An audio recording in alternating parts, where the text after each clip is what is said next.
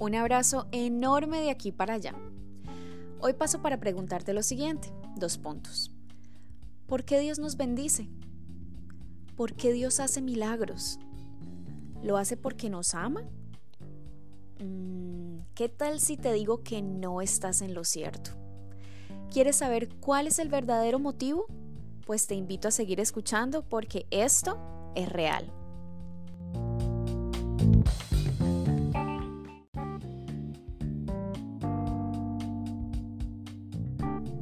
Aunque son incontables las veces en las que he visto el obrar de Dios en mi vida, hay una muy reciente que hoy quiero contarte porque sencillamente no puedo negar que lo que me ha pasado ha sido porque Él así lo ha permitido.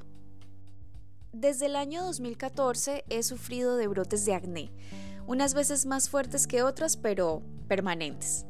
He probado tratamientos naturales, químicos, mejor dicho, he hecho de todo sin lograr que desaparezca. En uno de esos tratamientos, una dermatóloga me dijo que debido a que es un acné hormonal, debía reducir la cantidad de azúcar, de lácteos y de estrés, pues estos son detonantes de esos brotes, especialmente el azúcar. Intenté muchas veces dejarla, pero era imposible, particularmente con los productos de panadería. Podía dejarla por unos días, pero luego las ganas me podían y terminaba dándome un atracón y bueno, el acné no se hacía esperar. Un día Papito Dios puso en mi corazón que orara declarando sanidad en mi cara, en mi cuerpo y en mi alma. Y así comencé a hacerlo hace como un mes.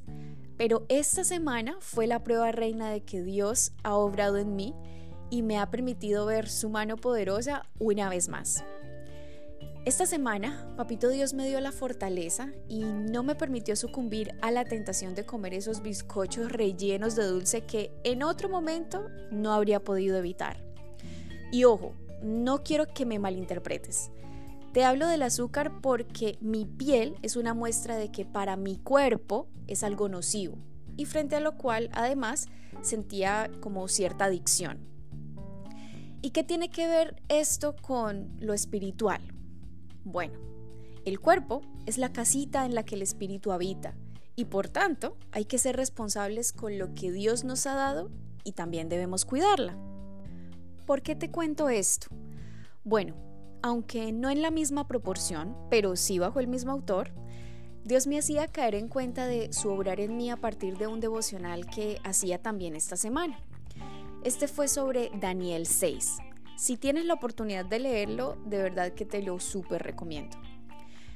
De esta historia me llamaron la atención tres aspectos que creo constituyen la razón por la cual Dios decide bendecirnos con sanidad, con milagros, con oportunidades, con cambios. Mejor dicho, ponle el nombre de aquello que has recibido por parte de Él. Estos aspectos son los siguientes. Primero, en todo tiempo, ora.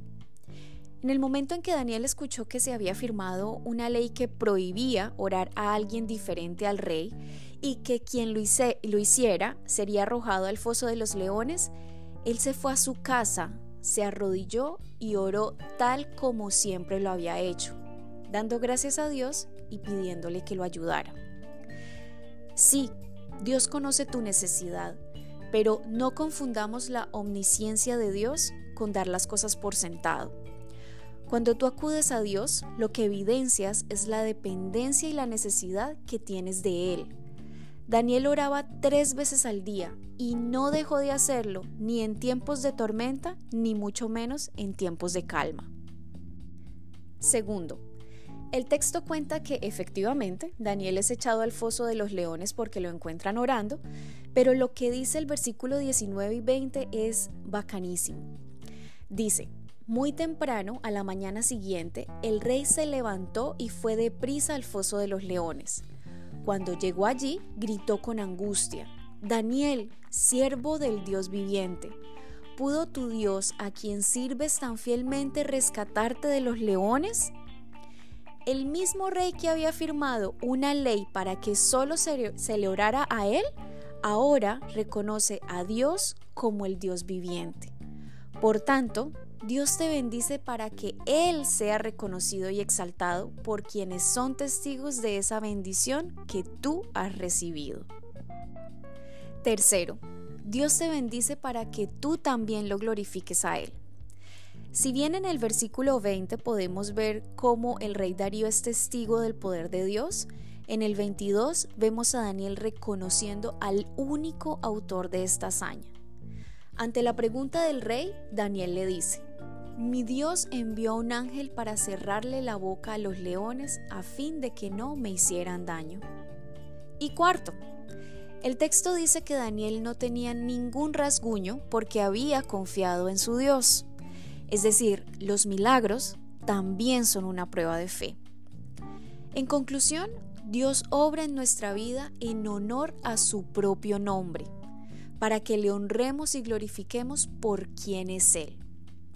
Por tanto, no escondas tus bendiciones ni tomes glorias que no te corresponden reconoce públicamente al único autor de los milagros que suceden en tu vida y permite que otros, así como el rey Darío, reconozcan al Dios viviente.